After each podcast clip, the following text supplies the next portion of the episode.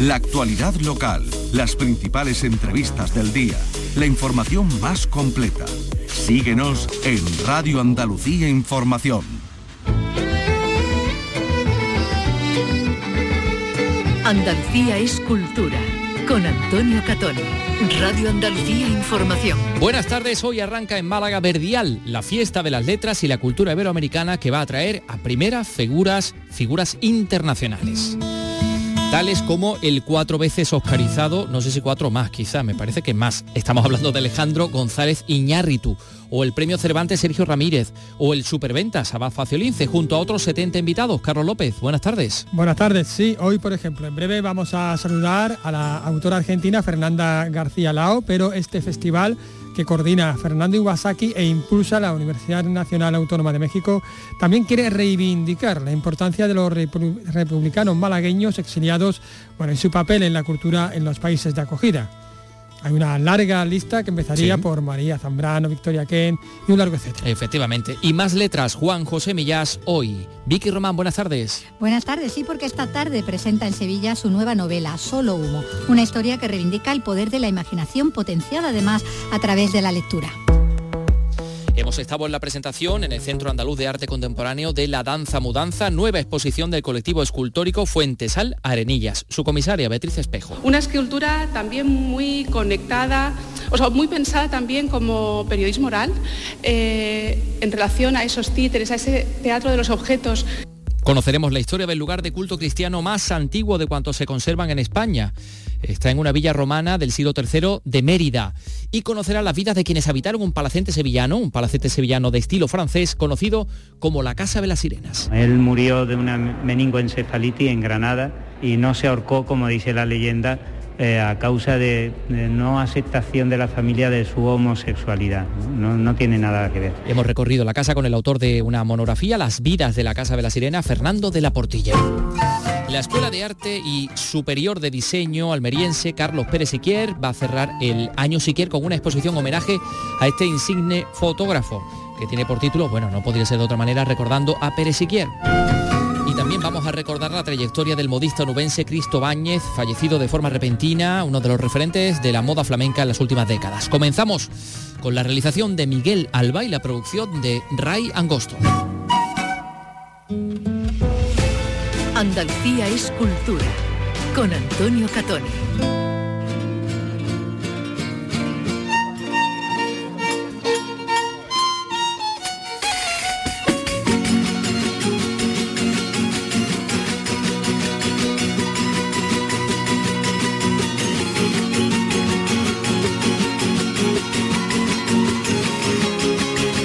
Esto es un verdial, sí, sí, un verdial malagueño.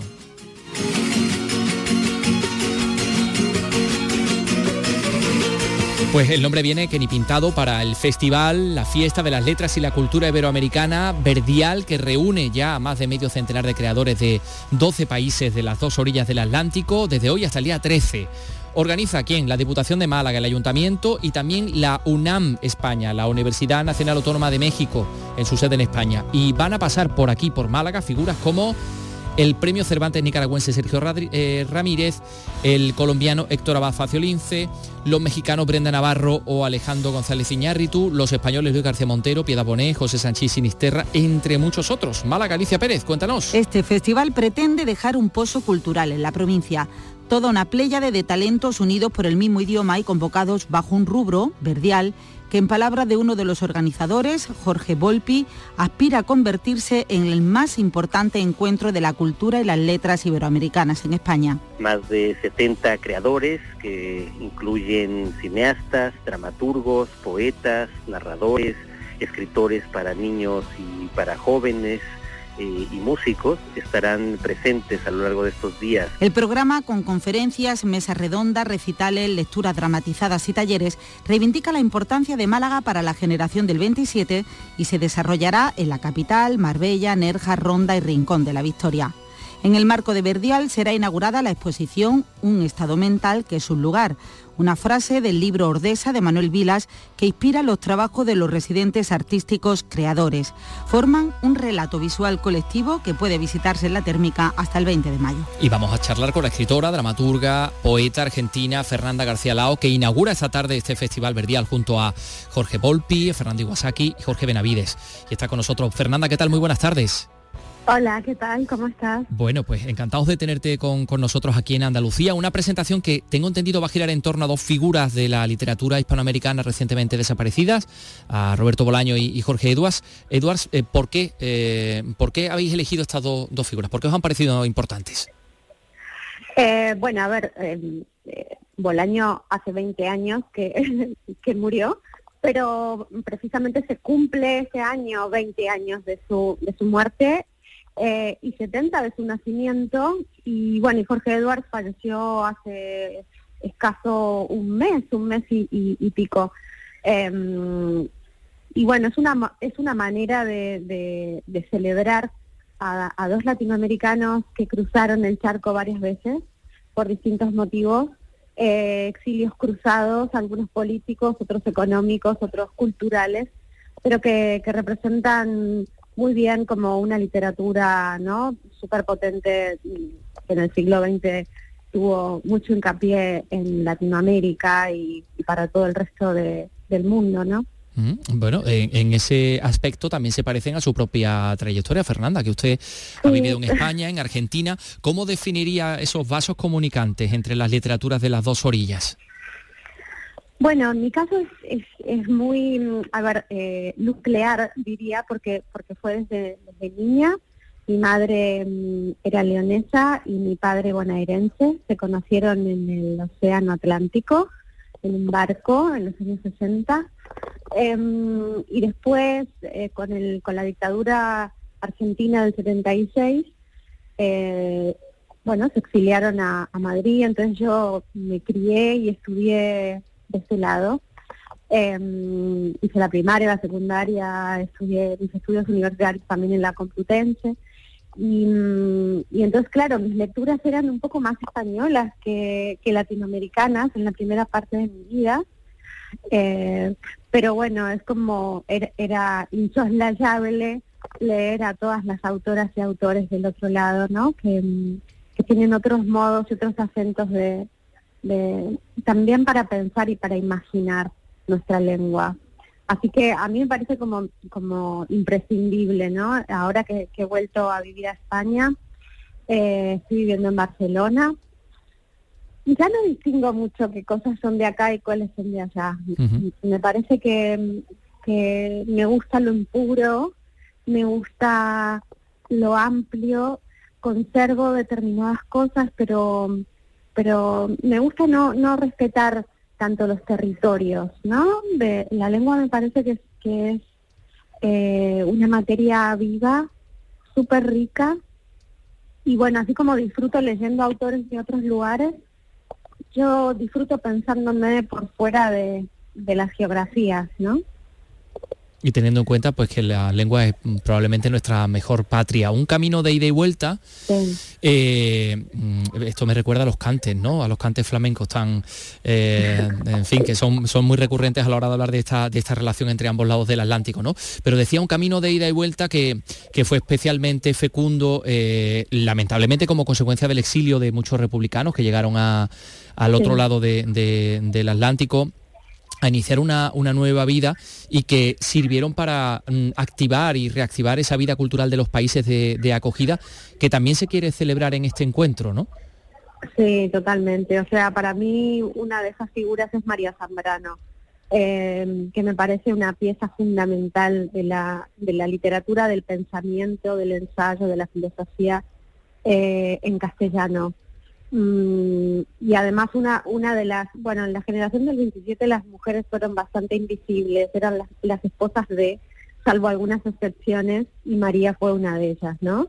Pero había que tener mucho genio para, para, para poder visibilizar eh, una manera de pensar y de entender el, mundo, y ella lo tuvo. Em, para mí es como un placer estar en Málaga por ella también. Cuando vi que la estación de tren por la que me voy a ir eh, se llama María, María Zambrano. Fue como ah, muy emocionante porque yo la estuve rastreando por todos lados.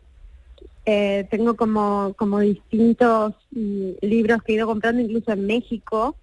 Eh, y bueno, nada, me parece un- una maravilla, una maravilla de, de escritora, de una libertad además de pensamiento y una profundidad como muy, muy, este, muy poco habitual. Un, un auténtico referente, desde luego, María, María Zambrano. Fernanda García Lao, gracias por estar con nosotros. Disfruta de, de- de Verdial. Nosotros estaremos, por supuesto, también aquí en los medios de comunicación y particularmente en esta radio pendientes de todo lo que pase por ahí, que es mucho. Hoy, hoy a las 20 en la térmica se inaugura, así que están todos invitadas e invitados. Eh, ojalá Málaga nos reciba con el mismo amor que le estamos poniendo a este, a este encuentro. Seguro que sí, seguro que sí. Fernanda, un, un abrazo. Dale otro por ahí. Hasta luego. Son las 3 y 10 Chao. minutos. Bueno, pues una autora española, argentina, Fernanda García Lao, y, y otro autor que está por aquí por Andalucía, Vicky, que es el escritor Juan José Millas. Eh, esta tarde en Sevilla, la Biblioteca Infanta Elena va a presentar su nueva novela Solo Humo. Me han dicho que tiene que ver con la imaginación, la imaginación potenciada a través de, de- de los libros, ¿no? De, de leer. Sí, sí, sí, ahí hay realidad y fantasía que conviven con este relato eh, sobre el que Vicky ha hablado con el propio Millás esta misma mañana. Juan José Millas, ¿qué tal? Muy buenos días. Buenos días, encantado. Bueno, y nosotros también con esta novela, Solo Humo, regreso a la novela después de, mm, de La vida a ratos. Y aquí encontramos de nuevo a un narrador moviéndose entre la realidad y la ficción y bueno, llevando al lector también de un lado a otro, ¿no? De, de esa débil frontera en este caso, ¿no? Sí, eh, de la frontera que hay entre las historias que uno imagina eh, y las historias que pasan, es decir, en la frontera entre lo que a uno ocurre y lo que a uno se ocurre, ¿no? Que es una frontera eh, muy porosa.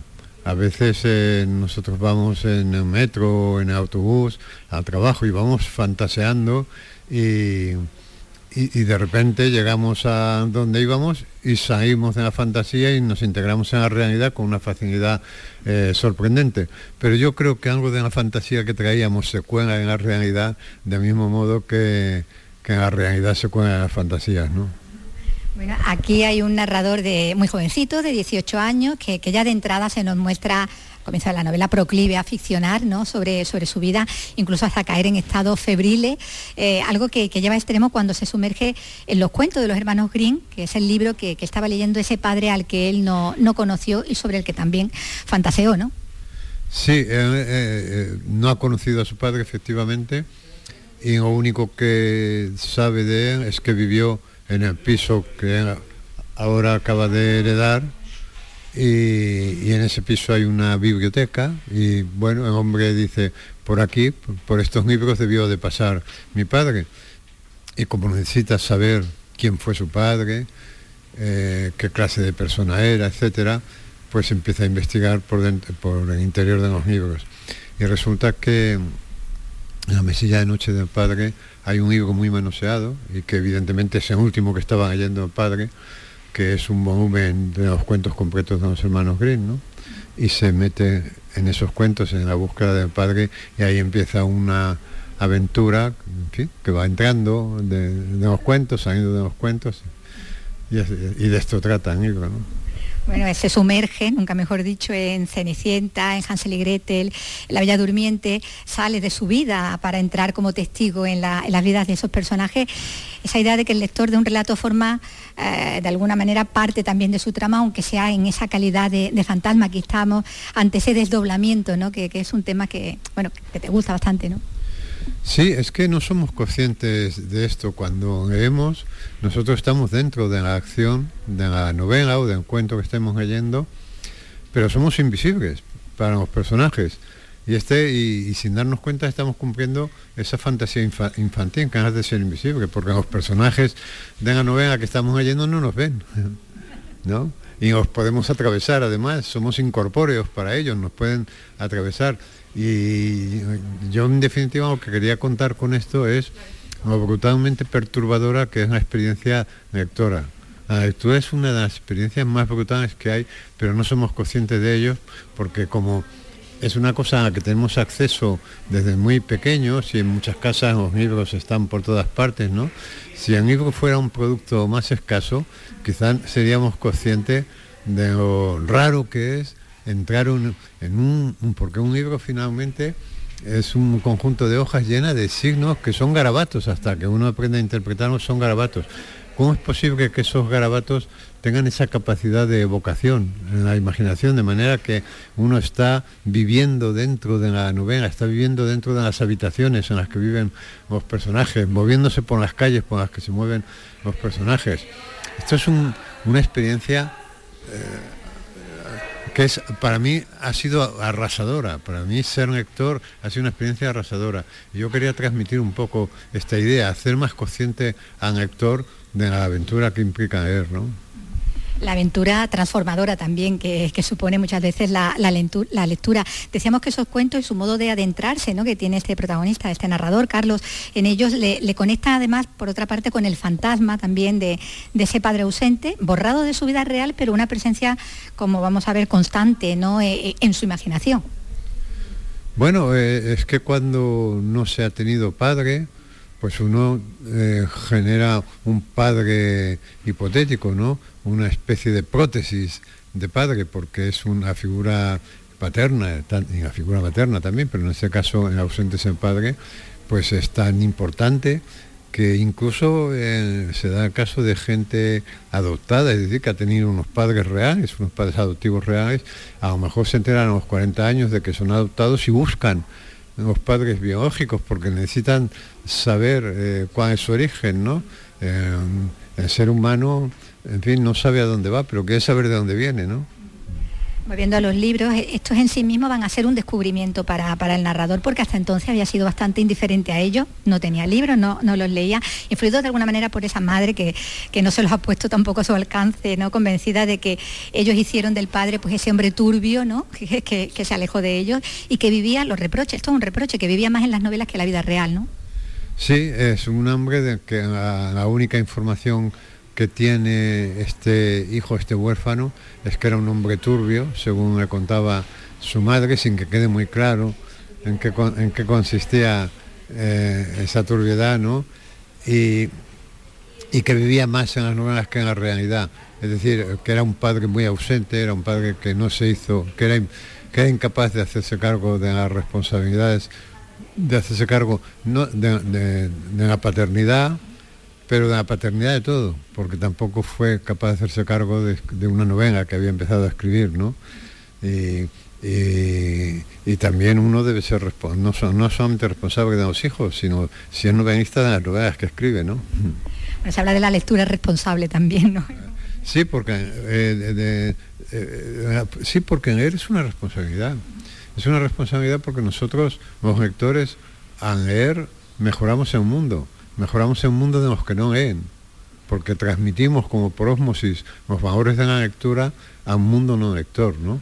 Y por eso eh, yo digo que, mm, aunque no lo sepamos, aunque la gente cree que lee por diversión, lee también porque es una responsabilidad esa idea está, está aquí. Bueno, decíamos antes, ¿no? Lo del hombre turbio, ¿no? Que escribe cosas turbias, como eh, extrae el hijo, como va a pensar cuando se topa con ese escrito que tiene del padre, que es su único rastro, ¿no? Su, caligrafía, ¿no?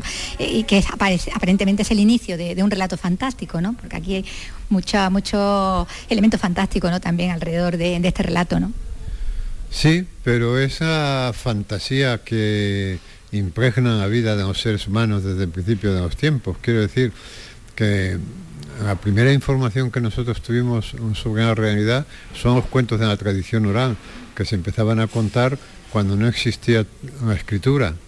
Y esos cuentos están llenos de eh, cuestiones de orden fantástico y además se da la circunstancia de que en las sociedades primitivas eh, no se diferencia entre, entre el sueño y la vigilia. Es decir, los sueños forman parte de la realidad también, ¿no? Nosotros cometemos un error eh, que es repetir esa, esa frase del clásico de que la vida es sueño, ¿no? Eh, pero no decimos, no decimos nunca al revés, no decimos que el sueño, que el sueño es vida, y el sueño también es vida. Y en las sociedades primitivas el sueño y la vida están confundidos, no, no están eh, eh, no hay esta frontera que ponemos nosotros, ¿no? Porque a través de las cuestiones de orden fantástico se explica la realidad real mucho, mucho mejor que a través de un relato realista, ¿no? A través del mito, ¿no? Bueno, la muerte del padre y el hecho de hacerse cargo de su legado, legado casa, libro, vecina incluida, va a suponer el comienzo de, un viaje también de crecimiento personal, ¿no? De, del protagonista. Él lo va a estar estrenando todo, dice, ¿no? El piso, la independencia, la soledad, la vida del el mundo adulto. Se está de, alguna forma inaugurando a, sí mismo, ¿no? Sí, es, en ese sentido es una novela de iniciación a la vida, ¿no? Pero eh, se, suele pensar que las novelas de iniciación a la vida son novelas escritas para jóvenes, pero es que todos nos estamos iniciando la vida todo el tiempo, porque cada etapa de la vida te exige hacer frente a cuestiones a las que antes no habías hecho, cuestiones que te proporcionan la existencia misma, pero, pero cuestiones que te proporcionan también el cuerpo, ¿no? porque el cuerpo va cambiando. y en ese sentido esta novela tiene muchos de los ingredientes de las novenas de iniciación a la vida, ¿sí? Porque este, este joven se, tiene la sensación de estrenarse, en o sea, justo el día que se entera que, de que su padre ha muerto, él se estrena. Bueno, eso, bueno, la vida, ¿no? Que hablábamos antes, que imagina como una sucesión, una sucesión de, de, destierros de uno mismo, ¿no? Manteniendo siempre la identidad a pesar de todas esas sucesivas transformaciones, ¿no?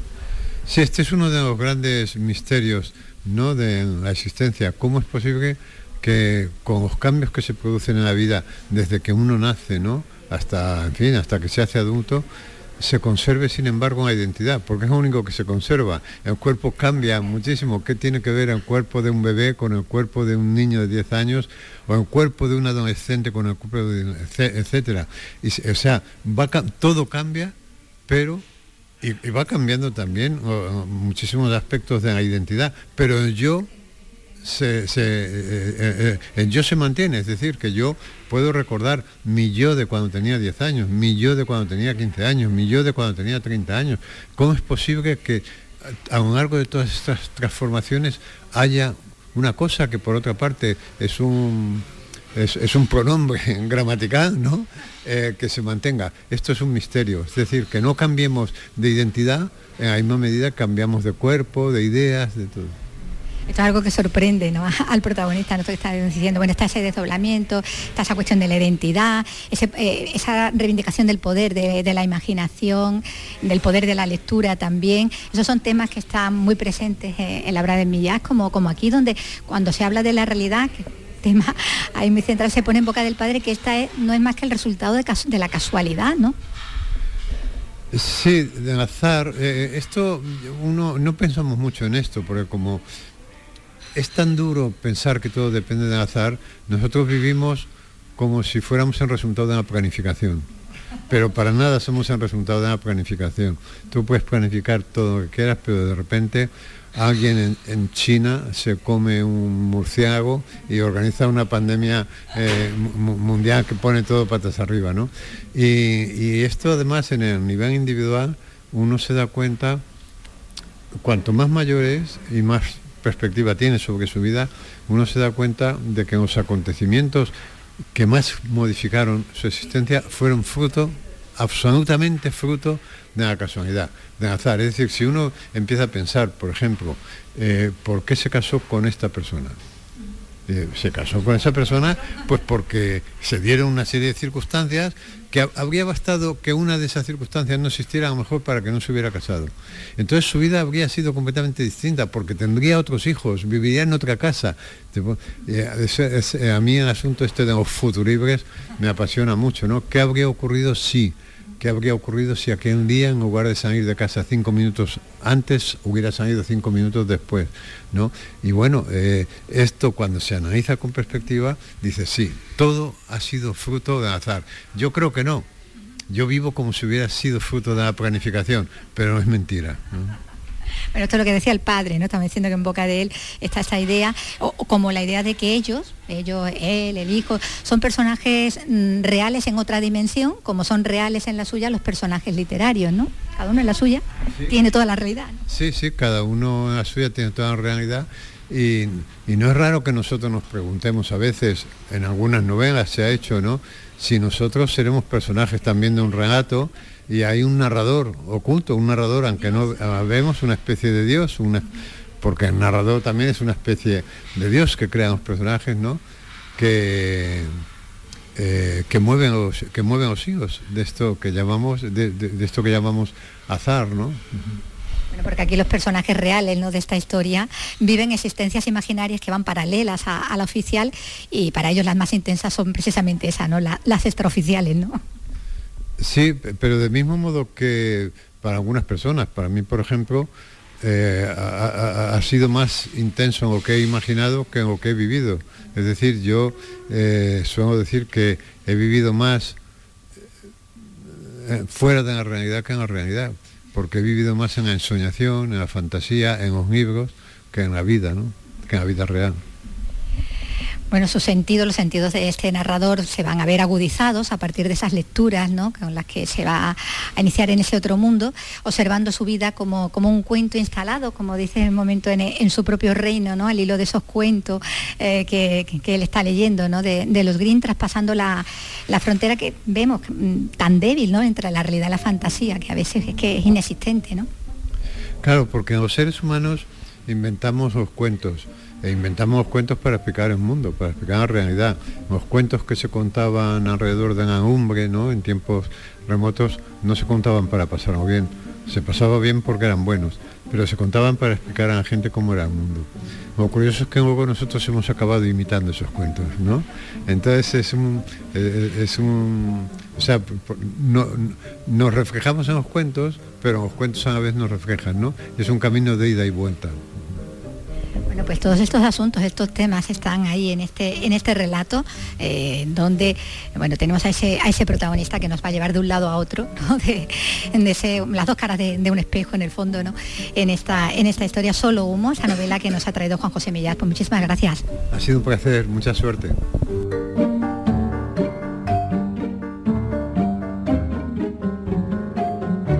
Desaparecidos. El programa de referencia en la radio que da voz a las necesidades de los familiares de personas desaparecidas. Si ya nos seguías en Canal Sur Podcast, ahora estamos en la radio a la carta de Canal Sur, con información sobre investigaciones, testimonios y el seguimiento informativo de desapariciones actuales y antiguos casos para evitar el olvido. Desaparecidos. Presentado por Patricia Torres, los jueves desde las 11 de la noche en Radio Andalucía Información. Andalucía es cultura. Radio Andalucía Información. Con Antonio Catoni. Son las 3 y 27, mientras escuchábamos a Millás, Vicky, nos hemos enterado de que hay un nuevo director del Festival de Cine Europeo. ¿Quién es? Bueno, pues se trata de Ildefonso Tito Rodríguez. Eh, bueno, va a iniciar ya su andadura, la nueva etapa, ¿no? sustituyendo a José Luis Cienfuegos eh, esta semana que viene en el Festival de Cannes, que es bueno, fundamental para la programación del certamen de Sevilla, donde él ya trabajó entre los años 2012 y 2016.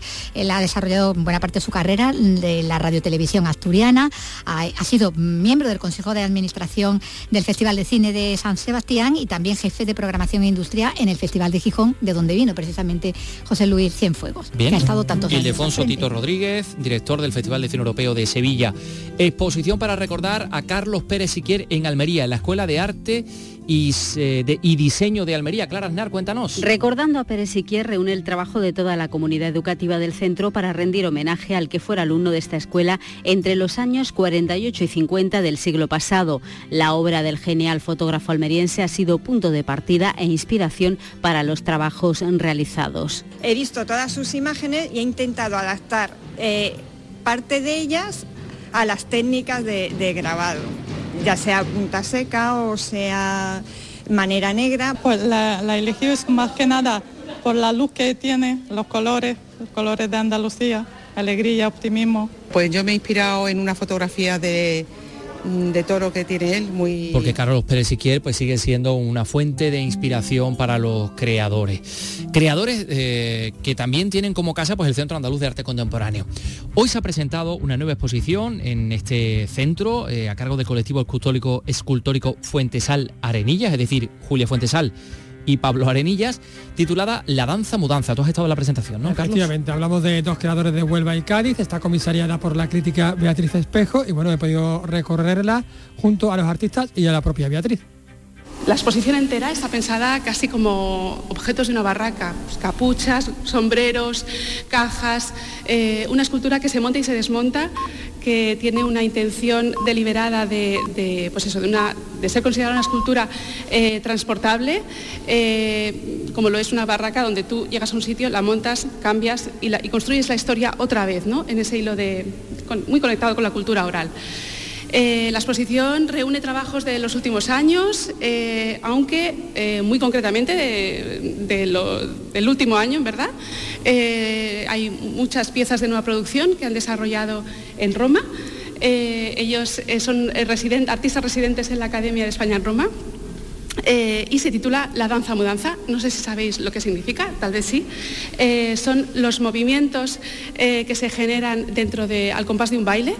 Suelen ser movimientos muy libres, son los movimientos que dan pie a otro, dentro de un baile, son los movimientos intermedios, que dan pie a un paso más convencional, ¿no? Y son esos lugares dentro del baile donde se puede adquirir una libertad de movimiento eh, y donde en su caso, eh, así está considerada esta exposición, eh, se genera un espacio muy libre donde aparecen rápidamente como el deseo, el capricho, las correspondencias y, bueno, y una figura del doble que en su trabajo es muy muy importante. Vamos contando mientras avanzamos y Contándonos un poco Para, nosotros en, todas nuestras obras el cuerpo está presente pero no se representa, ¿no? Eh, es algo como muy literal, pero sí que el movimiento es algo muy, muy importante. al final lo que hablábamos de la danza mudanza, ¿no? de esos espacios, de esos pasos intermedios entre, entre los pasos de baile reales, ¿no? Eso, esa intención de movimiento y esa posibilidad de movimiento. Em, en concreto, esta sala, eh, pensada específicamente para el museo, al igual que la mayoría de la exposición, porque independientemente de que fueran obras que sean mm, a lo mejor un poco más, más anteriores, como muy tarde, dos años atrás, se han modificado exclusivamente en su posición, su colocación para el, para el, para el centro. Em, yo creo que también eh, como explicaba Bea y Julia, el, suelo eh, de tables es un elemento que nos protege, pero también nos recuerda a esos interiores, esos interiores de, los fondos de las traseras de los cajones, de esos, fondos de los armarios, de cómo esos, esos espacios son espacios para proteger o para cuidar ciertos elementos que introducimos. Y para nosotros todo ese, todo ese sentido está implícito en, estas piezas que, están en estos cajones, en estos, en estos, cajones que contienen las mudas de nuestros recuerdos, las mudas que recuerdan a, ciertos torsos, a ciertas capuchas, cierto cubrir el cuerpo. Eh, son unas piezas que se empezaron a generar eh, hace dos años en, en un estudio que tenemos en Cádiz, en un estudio que está entre entre la entrada y el patio, que para nosotros es la casa puerta. ¿no? La casa puerta es ese espacio que para nosotros es un espacio elástico en el que donde producir ideas y también, y también recoger, porque por ese, por ese taller que, normalmente lo transitamos en verano, por, el, por, la casa puerta pasan todos los vecinos y vecinas. Entonces, al final hay como algo de todos ellos que se queda también, ¿no? y para nosotros esa es casi la muda que, que contienen estos cajones. Estos cajones están acompañados de las cabezas de nuestros recuerdos, esas cabezas que, para nosotros remiten a, las hormas de los sombreros, pero que las producimos nosotros de forma manual, de forma con el torno, con, las gubias. Para nosotros son eh, casi como, como ítems que van eh, reproduciéndose por toda la, muestra. Eh, ¿Eso había elegido también estos materiales más orgánicos? Bueno, son materiales que aquí eh, empezamos a trabajar por primera vez con la venda, con la venda de yeso, porque la venda de yeso es un, es un material que, congela el movimiento o que congela cierto movimiento del hacer. Y, entonces empiezan a aparecer estos, estos danzantes o estas danzantes que, que han sido producidas en el taller y entonces han estado en, el, recogimiento de, estar con otras piezas, de, esas relaciones que se producen entre, elementos que no tienen por qué ser eh, familias, pero al final son como conocidos. ¿no? Y entonces esos conocidos al final se, despliegan por toda la, por toda la muestra. Eh, ¿Por qué tenéis esta necesidad de contar esta historia personal? Bueno, es una necesidad porque, porque creo que al final el trabajo que desarrollamos Julia y yo, que llevamos 10 años trabajando juntos, es un trabajo que, al final tiene una relación personal como la que tenemos entre ambos y eso al final está eh, trasladado al material, a los volúmenes, a las ideas, al, proyectar que nos, que nos apetece. O sea, es como... Y bueno, y después tenemos estas piezas de fondo que, que se llaman viñas, que las viñas son para nosotros eh, unas piezas que recogen eh, patrones de, sobre todo de guantes, de guantes de, guantes de nuestras manos, que para nosotros los guantes tienen esa importancia también otra vez del, proteger la, mano, que es la parte del cuerpo con la que todo el tiempo estamos casi como comunicándonos. Eh, pero sí hablábamos de esa geografía de los rincones, ¿no? de ese lugar donde guardabas tus secretos, ¿no? donde guardabas las cosas que, querías realmente, no que decías voy a esconderlo aquí para que nadie lo encuentre, o cómo en, las mesas los cristales de las abuelas guardan las fotos, ¿no? para tenerlas ahí siempre presentes, pero guardadas que no, que no las toque nadie, protegidas. Em, en la, el envés, de... la viserilla del coche, que guardas las estampitas, ¿no? Es un lugar también donde guardas algo que dices, aquí para que me proteja, ¿no? Y guardado y recogido, protegido. Al final, bueno, pues nosotros protegemos las cosas. Nos interesa mucho ese guardar, esa memoria, ese recuerdo. Y él hablaba de los guantes, Pablo, en esas viñas al final lo que es un, elemento de proteger, de cuidar, con un espacio también entre medio, ¿no? entre la piel y la ropa. El, sombrero, el sombrero es un, patrón que nosotros deformamos, variamos y trasladamos, mutamos, metamorfoseamos casi, ¿no? por fraseo, como decías tú, con esa construcción de fraseo, que es muy escultórico al final, es, es una manera de componer, composición, adhesión, adhesión y sustracción. Nosotros vamos componiendo así, vamos trabajando así, con diferentes materiales. Bueno, trabajamos el tejido, trabajamos la madera, trabajamos el yeso. De ahí es un poco lo que, como esta exposición va cambiando, va transformándose de sala en sala y va mostrando casi el cómo trabajamos. Andalucía es cultura, con Antonio Catoni.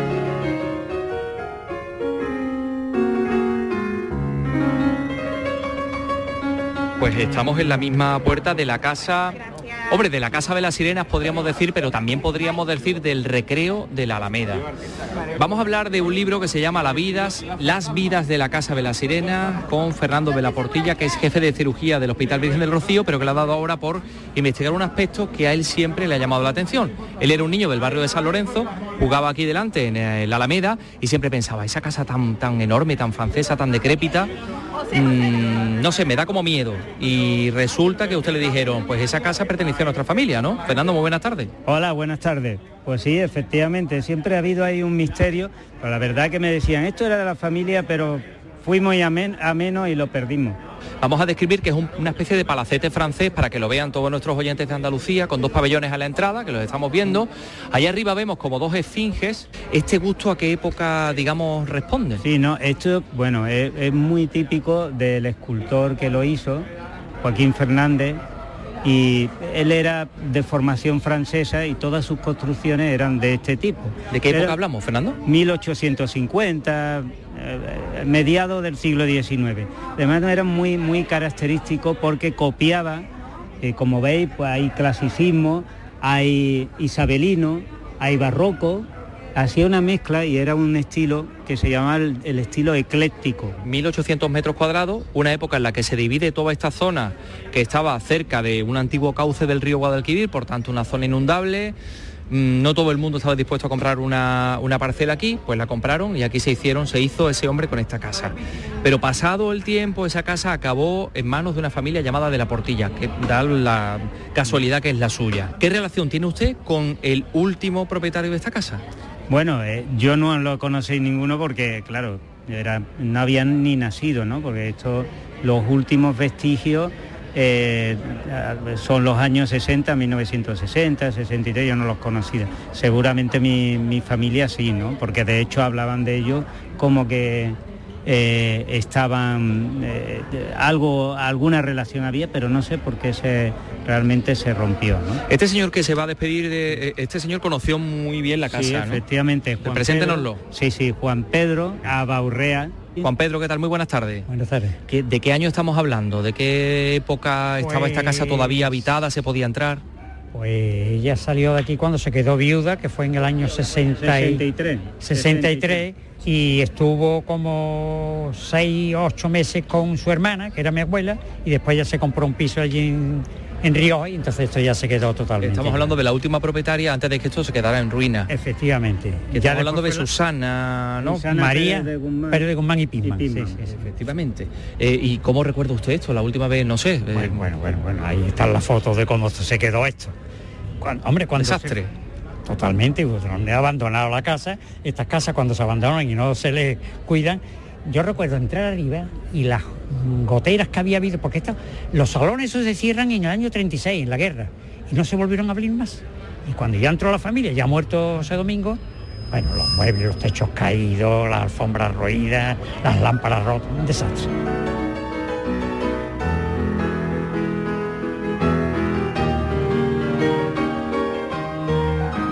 Y estamos también con Carmen González de la editorial Otala que le ha dado forma a todas estas vivencias. Carmen, ¿qué tal? Muy buenas tardes. Buenas tardes. ¿Cuál ha sido la idea? ¿Cómo la planteó y cómo la habéis dado de esta forma tan bonita, apaisada? Porque yo creo que claro, esta casa hay que verla un poco como en el horizonte, ¿no? Efectivamente. Además ha sido muy emocionante porque eh, la casa tiene una historia detrás eh, mm, que nos ha intrigado conforme íbamos mirando todo, todo el material que nos pasó, nos ha ido intrigando cada vez más. Y, bueno, aquí está el resultado, es decir, el diseño lo hicimos así porque no es una monografía en realidad, no es un libro, pero queríamos que tuviera prestancia, es decir, que se viera.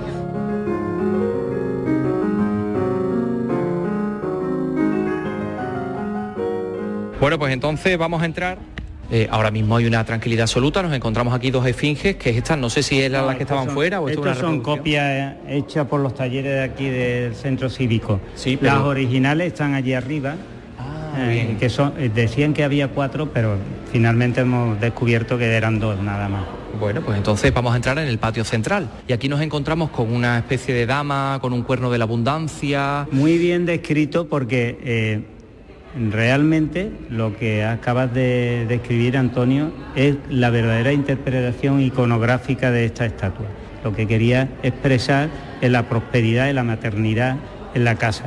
Es de Moreau, un escultor muy famoso de Francia, en París, está ahí la referencia. ¿Es original? ¿Está fechada? ¿No es una copia? Sí, sí, está fechada, en 1856 creo que era.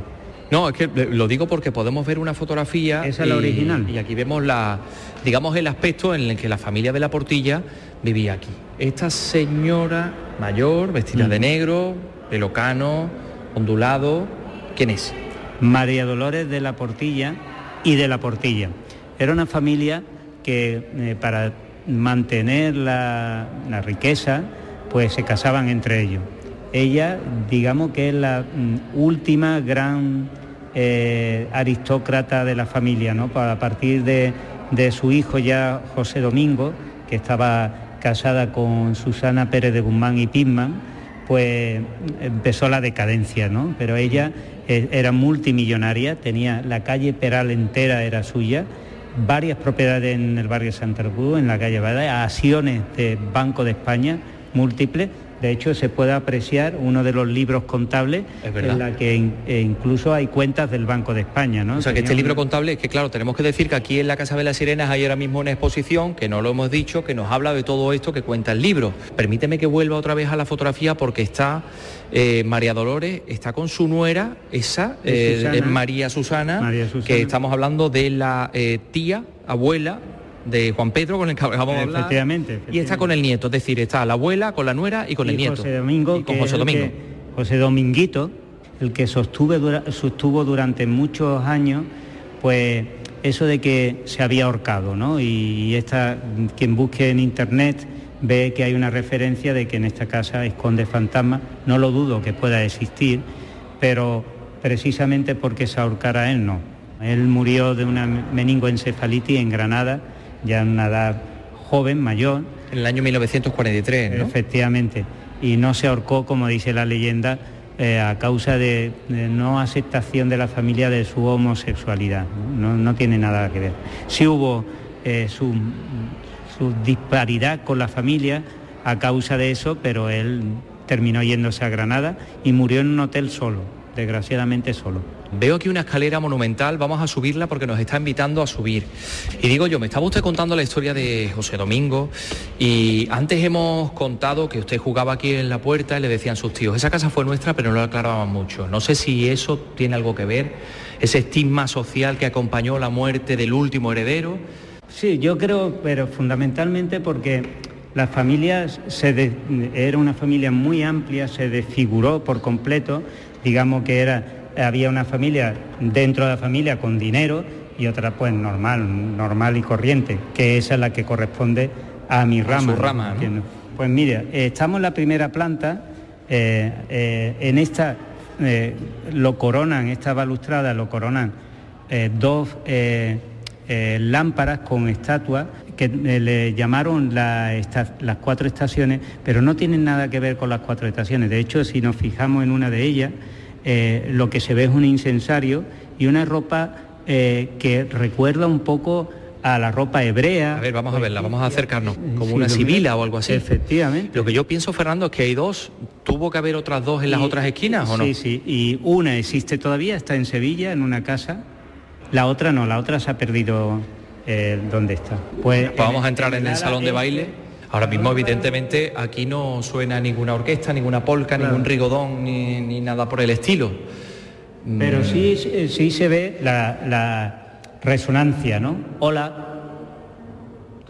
Sí, sí, tarda, tarda en desaparecer el sonido. A lo mejor por la radio es un poquito más complicado. Aquí, aquí había, según en pleno centro. En el, en el centro, perdón, en pleno centro, había un sillón de esos que era como una S en la que se sentaban uno por un lado y otro para hablar, uno con otro, y otra mesa grande, o sea, esto estaba preparado para, que era, para las relaciones sociales.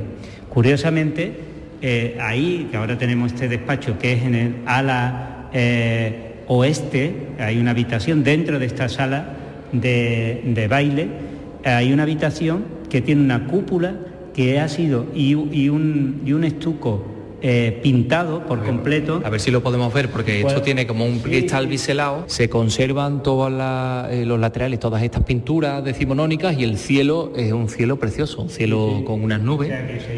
bueno, mm, sí, pretencioso, pero dentro de lo que cabe todo casaba, no chirría. Bueno, mientras vamos bajando, Fernando, yo quiero por último preguntarle por una obra social que es la obra a la que va destinada toda la, venta de este, de este libro, que se lee muy bien, se lee muy fácil y se lee de forma muy amena porque yo creo que ustedes si han escuchado a, Fernando se pueden hacer una idea un poco de cómo, de cómo es eh, el estilo, ¿no? Eh, exactamente de qué estamos hablando, de qué ONG. Sí, eh, Médicos con Iberoamérica, pues pensamos que los beneficios de la venta de este libro, monografía, pues vaya pues al proyecto que tenemos en Guatemala, porque en definitiva... Tenemos porque usted forma parte de esa ONG o incluso la fundó, creo. Sí, efectivamente. Y creemos que en el mismo orden de que esto es un centro cívico, pues ¿por qué no seguir esa misión y ese, e, ese tentáculo ¿no? de intentar conseguir fondos también civiles para mantener una obra de esas características? Bueno, pues que sepan nuestros oyentes que no solo es un libro interesantísimo, sino que además está ayudando a una, ONG que hace cosas maravillosas en, Iberoamérica. Mira, aquí Fernando de la Portilla, sí. A la directora de la Casa Sirene. Bueno, le preguntamos si hay fantasmas o no. Bueno, vamos a ver. Isabel, mira, son de Canal Sur. Hola Isabel. ¿qué tal? Soy de Canal Sur Radio. Le mm, quiero preguntar qué significa que se haya, se haya hecho esta obra para la Casa de las Sirenas, un edificio que usted dirige actualmente que no sé si viene un poco pues a complementar eh, todo lo que sabemos hasta ahora de, este edificio. Bueno, claro, viene a complementar y viene a sorprendernos, ¿no? Con las nuevas las nuevas noticias que nos trae Fernando de la historia de la casa y al mismo tiempo es de nuevo una puesta en valor de un recurso que es público ahora y la verdad que para nosotros es un regalazo encontrarnos con esto. ¿Usted me puede decir si efectivamente hay fantasmas o no hay fantasmas aquí? Yo no me lo he encontrado por ahora, en el tiempo que llevo. Entonces yo creo que igual no los hay. Bueno, pues Isabel, muchísimas gracias. Nada, gracias. Y Fernando de la Portilla, por supuesto, enhorabuena por ese libro, por este trabajo, Las vidas de la Casa de la Sirena, Fernando de la Portilla, Otalá Editorial. Fernando, gracias. Gracias a ti siempre, un abrazo.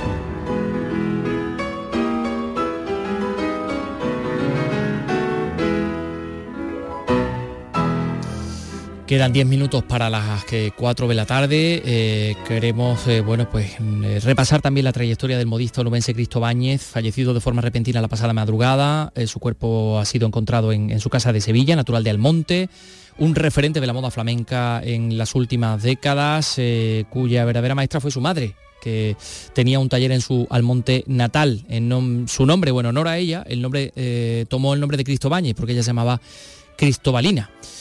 Y bueno, pues los volantes y lunares han formado parte de su vida, pero también la moda masculina, el pretaporté, vestidos de novia, ha sido eh, un rostro conocido en la, televisión, Cristo Báñez, y su propio talento pues lo llevó a estar presente en algunos programas como Aguja Flamenca, un formato de, Canal Sur de esta casa en el que se buscaban talentos emergentes. Em, una última nota para decirles que esta tarde en Sevilla la música callejera, eh, callejera se sube a un escenario, seis artistas callejeros eh, la presidenta de la Fundación Scalpers, Cristina Álvarez, nos lo cuenta. Nosotros creemos que el artista que toca en la calle eh, no necesariamente quiere salir de la calle, ¿no? Ellos es su hogar, es su escenario. Pero sí que es verdad que no es lo mismo eh, tocar todos los días en el mismo lugar, que la capacidad que tiene, fruto de haber participado en un concierto de este calibre, ejercer de altavoz para dar a conocer su talento, poner en valor eh, el arte de nuestras ciudades. Y eso va a ser esta misma tarde en, Sevilla, en la Plaza de San Francisco. Bueno, pues eh, cine clásico esta noche eh, volvemos a tener, por eso está aquí Paco Gómez Zayas. Hablamos de la película italiana Humberto D. Victoria de Sica. Ahí quieto. Es licencia quieto al perro, perrito que, ha cogido el sombrero en actitud pedigüeña, muy listo el perro. Muy listo el perro, ¿verdad? ¿qué estás haciendo aquí? Profesor, profesor, ¿cómo está? Estaba mirando a Fly. ¿Qué está haciendo? Bueno, pues está el profesor, que es Humberto, Humberto D, el que da título a esta película, y está aquí Paco, Paco Gómez Muy buenas tardes. Y estaba Fly, que en la película, que Fly obviamente es el perro. Y Humberto D es una de las grandes películas del neorrealismo italiano, Roger Ebert, el crítico mm. norteamericano, dijo en alguna ocasión que era la mejor, pero bueno, eso es una opinión muy subjetiva que yo creo que no comparte casi todo el mundo. De hecho, además, esta película ya cuando, cuando se hace, ya a principios de los años 50, creo que en el 52, tardó casi un año en estrenarse en Italia y no digamos ya en llegar a otros países, que claro, por el hecho de ser una película dirigida por Vittorio De Sica, que aparte del prestigio que tenía como director, era, eh, era además un nombre muy popular porque había sido actor y además un actor con, un tirón estelar importante. Eh, de modo que mm, creían que con eso era suficiente, pero lo que pasa es que este tipo de cine quizá ya no se llevaba tanto. no, se llevaba tanto incluso en la misma Italia. ¿no? Sí, estaba hablando que ya ladrón de bicicleta y todo lo demás del neorrealismo ya se había visto, ¿no? Se habían visto, ya había tenido, es verdad que eran películas que habían entrado en, el mundo del cine y en la historia del cine con, un aura de prestigio y de renovación de lo que era el lenguaje cinematográfico y que además habían tenido Oscar, eh, tanto eh, Vittorio de Sica, eh, sus películas El limpiabotas y Ladrón de bicicletas tuvieron Oscar, entonces no había todavía el Oscar a la mejor película de habla no inglesa, esa es una categoría que se pone después, pero sí se inventaron algo, eran premios honoríficos o eran premios al mejor guion. El caso es que algo había, lo tenía ya. eh, algo había que, que esas películas estaban muy bien consideradas. Pero, en fin, iba pasando el tiempo, el público quería ver otro tipo de cine. De hecho, mañana, por ejemplo, mm, tenemos programado también en Andalucía Televisión para verla a las, a las 11 de la noche, un poquito antes, igual que la de hoy, ¿no? Eh, podremos ver Pan, Amor y Fantasía, en la que él está como, como actor, actor, sí. pero que es como otra variante. Eh, se puede considerar también neorrealismo, es lo que al final acabó imponiéndose el nombre de neorrealismo rosado. Es una película como mucho más divertida, fresca, costumbrista. En la línea de las que ya hablábamos el otro día, precisamente, El ¿no? la de Lore. la claro. semana pasada vimos Pan a Morir, también con Vittorio de Sica de protagonista. Entonces es un poco como mañana veremos al Vittorio de Sica actor haciendo comedia costumbrista y comedia inspirada en los personajes de la comedia del arte, Ujú. en plena Esa es la de tradición. Gina, lo yo la de mañana. Sí, De mañana fue eh, eh, y luego veremos la semana siguiente eh, eh, está la otra, la de Pan, Amor y Celos. Las dos con la Con la pareja Vittorio de Sica, Gina Lolo Brigida. Volviendo a esta, Humberto D. Y la de hoy, pues es todo lo contrario. Es una Em, película en la que prácticamente no hay una línea argumental, hay muy poco muy que, pocas que cosas. pasan muy pocas cosas. Y lo que se trata es de registrar con la cámara lo que era la realidad y La la, vida pobreza, la en- vejez, en, el ¿no? momento, de la ¿no? guerra. aquel en el que se está en- en el que se está rodando. Y sigue el protagonista que además como, como gran parte de- del cine italiano del momento eran actores no, No profesionales, profesionales. lo que ahora se llama actores naturales, pero entonces no le- llamaban actores no, no profesionales, era Carlo Battisti y, y eso, que además era, creo que era un funcionario, en este caso le llaman el profesor porque había ejercido la enseñanza, estaba jubilado, Con muy hoy- poquito, con una jubilación aún- de pena. hoy las pensiones eh, mm, eh, generan olas de protesta en casi todo el mundo porque Menos no son Francia. suficientes, pero, pero realmente en aquellos años era todavía la cosa peor, ¿no? Y, y bueno, pues eh, trata de subsistir en la pensión, la dueña Lo quiere lo quiere echar. echar porque no le paga nunca a tiempo y no le paga lo suficiente y porque además quiere tener otras fuentes de ingresos. La única compañía que tiene es la del perro, Perrito. la de. Flyke. Eh, bueno, y la de una chica que, que trabaja en la pensión también, que es esta Castillo, Castillo, que esa sí hizo, un, también era una actriz Pía, profesional, María María, Pía Castillo. Pero esta sí hizo alguna película más en, en- en- en los años 50 en, en Italia. Y bueno, Y un es una carotenuto, mira, hay también otro carotenuto, Sí, igual que el otro día. sí, este, este era hermano. también habitual en las, en las películas de, de esta época en Italia.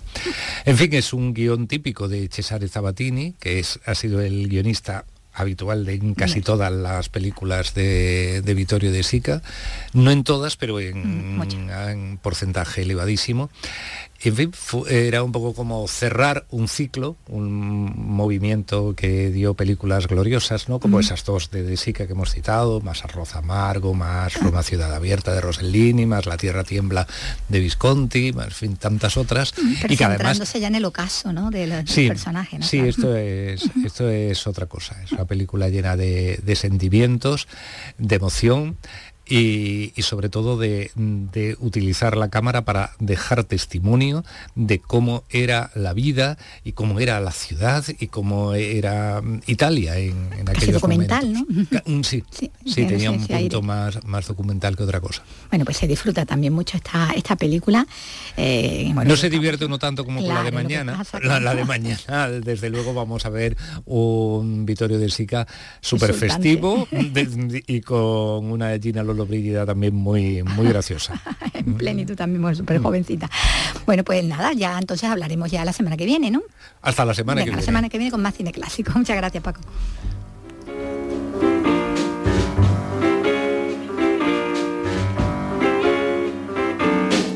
No strings and no connections. No ties to my affections, I'm fancy free and free for anything fancy.